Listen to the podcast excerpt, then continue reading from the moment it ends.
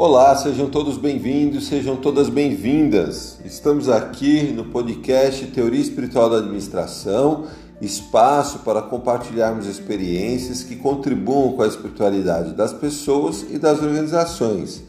Importante você participar através das plataformas de financiamento coletivo Patreon e Catarse, legal? É só entrar lá e contribuir. A partir de 10 reais você já estará ajudando esse início do nosso projeto. Importante, turma, ir lá no canal do YouTube também e se inscrever no canal, porque nós temos a, as palestras né, do YouTube, a gente converte as palestras para o áudio aqui no podcast e além dessas palestras, nós temos as entrevistas aqui é, neste canal do podcast. Então é sempre um prazer é, entregar um conteúdo que favoreça né, o entendimento de todos sobre a teoria espiritual da administração. Hoje nós falaremos sobre a elaboração das teorias científicas. É, desejo a todos um bom episódio e um beijo no coração. Tchau, tchau.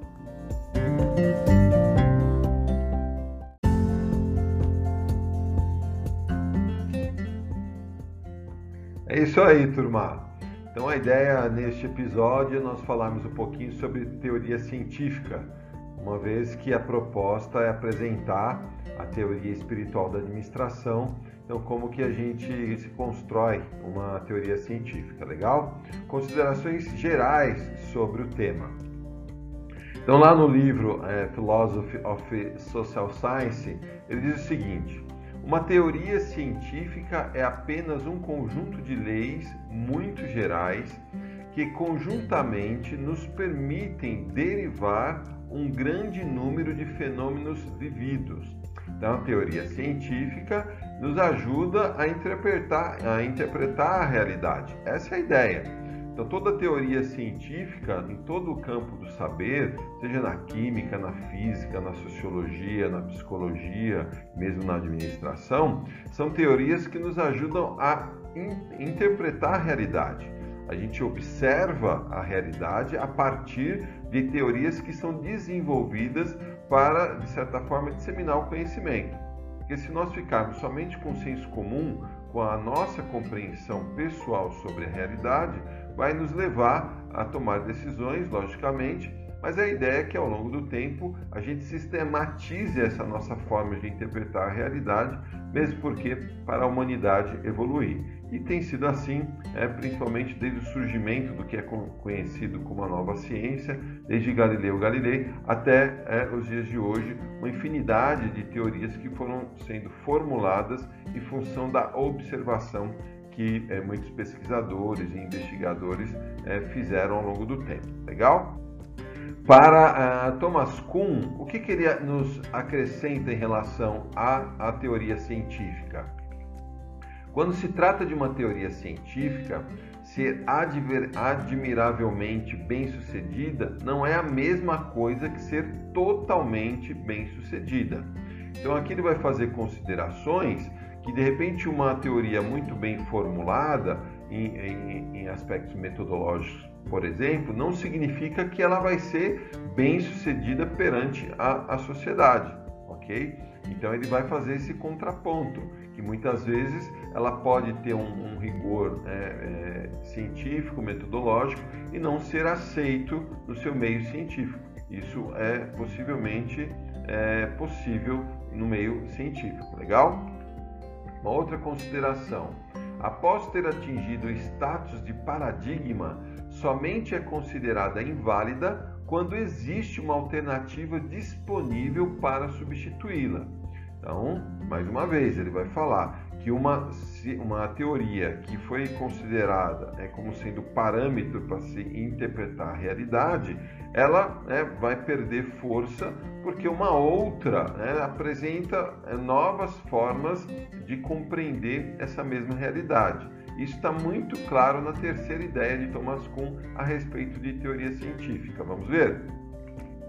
Em geral, uma teoria científica é considerada superior às suas predecessoras, não apenas porque é um instrumento mais adequado para descobrir e resolver quebra-cabeças, mas também porque é de algum modo uma representação melhor do que a natureza realmente é.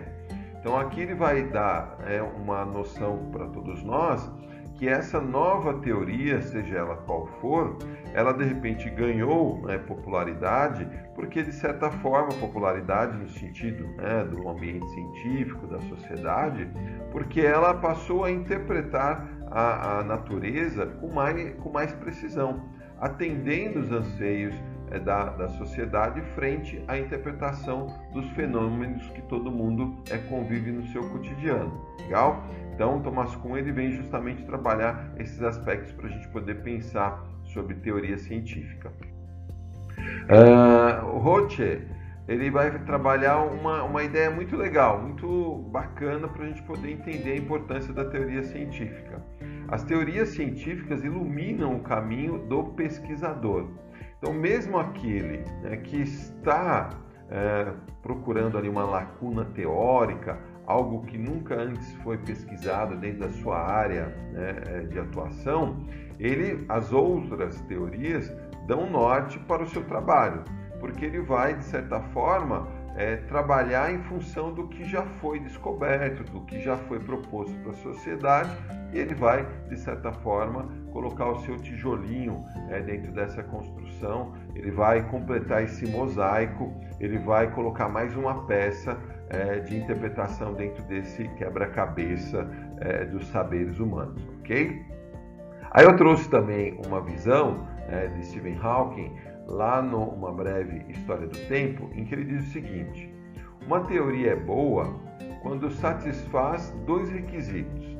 Deve descrever com precisão um grande número de observações que estão na base do modelo que pode conter um pequeno número de elementos arbitrários e deve elaborar predições definidas sobre os resultados de observações futuras.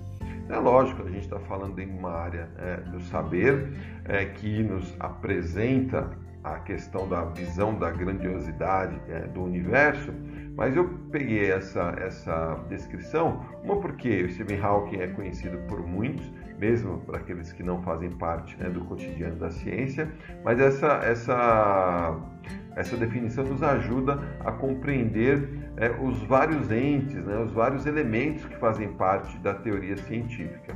E aí eu gostaria de destacar nessa mesma descrição né, do Stephen Hawking é, um aspecto, quando ele fala modelo. O que, que ele está é, trazendo aqui como modelo? dentro da sua perspectiva, da sua área de, de pesquisa.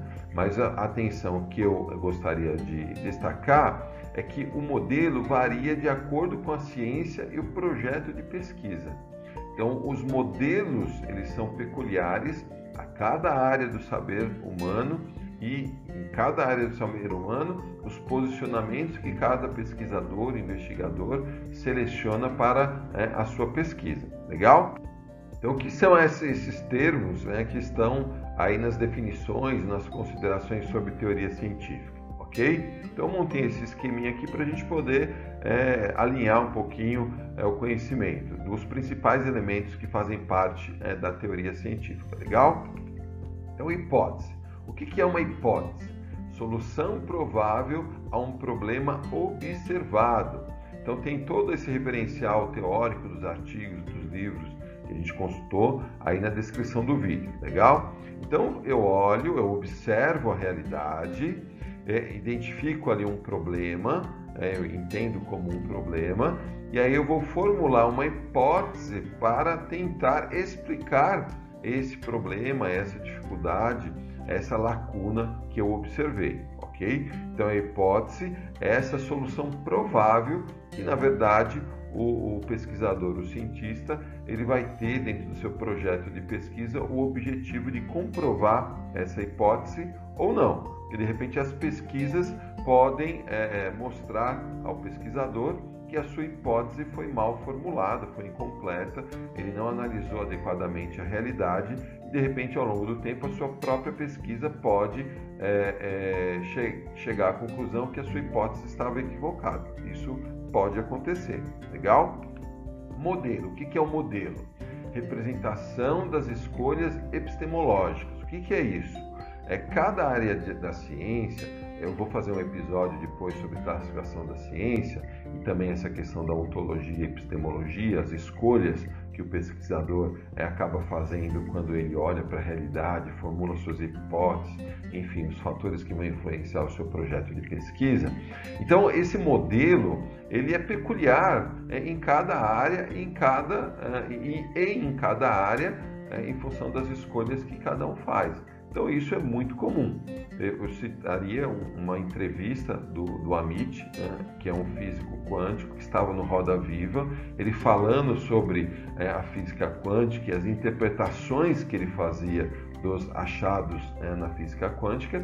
E ali na Roda Viva tinha um outro físico quântico que falou a ele: Olha, eu também sou né, seu colega, também sou físico quântico e não concordo com é, as suas conclusões a respeito dos achados da física quântica. Então percebam que o, o modelo que cada pesquisador ele, ele elabora para ele poder é, pautar o seu trabalho vai variar mesmo nas ciências consideradas mais, é, mais duras, né? mesmo nas ciências consideradas as ciências primárias, ok? O que vem a ser a lei? Representam a regularidade dos fenômenos. Então eu observo ali a, a realidade e percebo alguns padrões é, que eu, vai me levar né, a, a, a, configurar que a minha hipótese estava, é, tem uma grande probabilidade de ela ser correta. Tem a questão da falseabilidade, né, de Popper, que ele fala que uma ciência ela tem, enquanto né, não se descobre novos fatos na natureza, ela tem a sua validade, mas que a qualquer momento novos fatos podem é, se fazer a ponto de é, considerar que aquela hipótese precisa ser reformulada. Legal? Mas essa questão da regularidade, eu vou, em função dos fenômenos que eu estou observando, que eu estou catalogando, eu percebo um padrão que vai me levar à conclusão da possibilidade da minha hipótese. Existem, é, existem certas reservas com relação a esse posicionamento, dependendo justamente do modelo que o investigador, que o pesquisador escolheu função desse modelo, ele pode concluir que a sua hipótese tem uma tendência, um coeficiente é, de, é, de verdade é, aceitável, e há aqueles que, de repente, em função do modelo, vai é, afirmar que a sua hipótese ela é, é, verdadeira e ele quer convencer todo mundo da sua hipótese, ok? A gente está mais ali por esse modelo é, de apresentar é, as ideias e colocar em xeque é, e abrir para questionamentos, justamente que dentro de um debate de ideias o conhecimento se faz, ok? E a teoria propriamente dita é de fato a justificação das conexões entre os entes, né, entre todos os elementos. Então a teoria científica vai ser a explicação é, de tudo aquilo que foi pesquisado, de tudo aquilo que foi é, compreendido, de tudo aquilo que foi é, observado, testado, é, e aí vem a explicação, vem a teoria, vem a, a formulação. Legal? Por isso que muitas vezes as pessoas falam: ah, a teoria na prática é diferente porque em algumas práticas o pesquisador ele não teve condições de ver todas as práticas possíveis. Então, em função é, ali da amostra que ele fez, das observações da amostra que ele é, efetuou, ele chegou àquelas conclusões e tem a probabilidade de ser generalizada ou não. Quando se fala em ciências duras como a física, isso daí, logicamente, que ela vai é, ter uma, uma segurança maior é, ao longo do tempo. Embora os conceitos né, com relação à, física, eles foram é, aprimorando ao longo do tempo é, com contribuições é, física newtoniana, física quântica, enfim, a, a relatividade também foram sendo é, tijolinhos colocados aí para compreensão nessa área do saber ok? Então vem a dúvida, poxa, diante de tudo isso, né, todas essas sopa de letrinhas, esses entes, né, esses conceitos, é, como, é, de fato, um pesquisador, um investigador, ele vai construir este conhecimento. Existe um instrumento que possibilita justamente é, o indivíduo fazer todas essas conexões. é o chamado método científico. O método científico é, de certa forma, é o instrumento que o pesquisador, que o observador, ele tem ah, como um parâmetro para ele poder fazer toda essa caminhada de observação, formulação de hipóteses, definição do modelo, a identificação, teste das, das leis, né, a confirmação das regras, dos padrões e a formulação da teoria. Legal? Essa hierarquia ela né, tem aí algumas nuances, mas de forma geral é, é, os autores que estão aí no referencial bibliográfico ele vai trabalhar justamente essa hierarquia em, em relação a cada conceito dentro do processo como um todo, ok? Eu vou destacar um aspecto apenas do método científico, porque ao longo né, dos demais episódios a gente vai, se, é, a gente vai é, fazer é, uma aproximação várias vezes com relação ao método científico. Então é importante né, que o Roche ele vai falar o seguinte sobre as verdades relacionadas ao método científico. O que se aceita chamar de método científico é a forma crítica de produzir o conhecimento científico. Então, é através do método que a gente é, é, consegue produzir conhecimento científico, em função dessa sequência né, de regras, dessas orientações. Legal? Que consiste na proposição de hipóteses bem fundamentadas e estruturadas em sua coerência teórica, chamada verdade sintática. Então é importante que aqui o observador ele vai formular a hipótese em função do conjunto de conhecimento que ele tem. Então, quanto mais conhecimento sobre a realidade né, da sua área de pesquisa, mais hipóteses ele terá condições de formular por conta dele enxergar coisas na natureza que outros de repente não enxergam. Aqui tem um ponto de atenção, porque hoje eh, os journals, né, as revistas internacionais, é, você só tem acesso mediante é, o vínculo a alguma instituição é, de ensino de ponta, que tem aí os seus, os seus contratos e conseguem né, acessar o que está sendo produzido é, de, é, de fronteira, né, borderline, né, as, as fronteiras do saber de cada área do conhecimento. Então, aqui de antemão já falo que, como eu não estou vinculado a nenhuma é, instituição, eu estou acessando o que é, o que significa, o que se chama de open science, né? ciência aberta do que está disponível aí em, em, termos de teorias né, do conhecimento a respeito da administração, ok? E na possibilidade de serem submetidas a uma testagem crítica severa, verdade semântica então você formula as hipóteses, as hipóteses é, mediante é, a sua observação, o investigador, e aí você precisa testar isso. Eu também não vou fazer é, pesquisa primária, eu vou fazer pesquisa secundária, então é o levantamento bibliográfico. Então não considero meu trabalho como um trabalho científico, ok?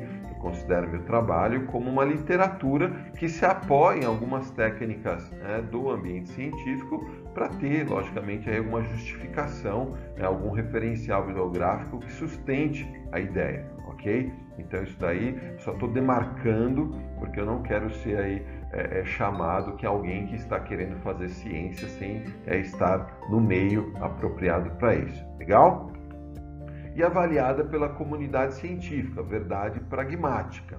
Então, também eu não vou submeter é, essa, é, esse meu trabalho a nenhum journal, né, qualis A1 de alto, né, com fator de impacto elevadíssimo, porque uma que isso é muito caro, você tem aí journals que para você poder fazer uma publicação você vai gastar 1.500, 2.000, 3.000 dólares, então realmente mesmo para pesquisadores que estão na ativa, estão vinculados a centros de pesquisa, só consegue fazer isso mediante é, verbas é, de incentivo. Então eu também não vou é, publicar porque esse não é o propósito através da literatura e da, né, do, do, impacto que isso vai gerar nas pessoas, se elas gostarem ou não, acharem que devem é, compartilhar ou não. Legal? Então eu só estou demarcando em função do que eu sei que é possível e do que eu de fato consigo realizar no cotidiano aí da minha vida. Legal? Então, como pesquisar em administração? Ok? O Alírio ele diz o seguinte: quem trabalha com estudos em administração tanto tem que focalizar o desenvolvimento de nova teoria, que deverá guiar a prática das empresas, é o que o pessoal chama de diretrizes normativas. Então, eu desenvolvo né, uma teoria né, que é mais ou menos nessa linha né, que eu estou é, caminhando, uma teoria para justamente dar um norte né, para as empresas, ou como devem ir as empresas para estudar suas práticas e sistematizar a teoria a maneira de etnógrafos e antropólogos. Uh, dentro do trabalho, ele não compreende essa pesquisa de campo, ok? Agora, de imediato, mas de certa maneira, ao longo da minha vida, né, minha vida profissional, nas diversas empresas que eu trabalhei, ou como CLT, né, ou como consultor, eu fui, de certa forma, observando, né, fazendo aí uma coleção de observações em função é, do modus operandi né, dos diversos negócios e de certa forma isso vai influenciar, isso está influenciando é, essa minha construção, ok? Mas percebam que ele fala dessa, dessa questão da elaboração da teoria para orientar ou na observação você é, levantar, sistematizar e, é, e, e formular aí uma teoria. Então percebam que é, é, é, um desafio para aqueles que pesquisam administração dentro é, dessa proposição de desenvolver é, novas teorias para o mundo das organizações, sejam elas públicas, sejam elas é, privadas, sejam elas do terceiro setor. Legal, turma?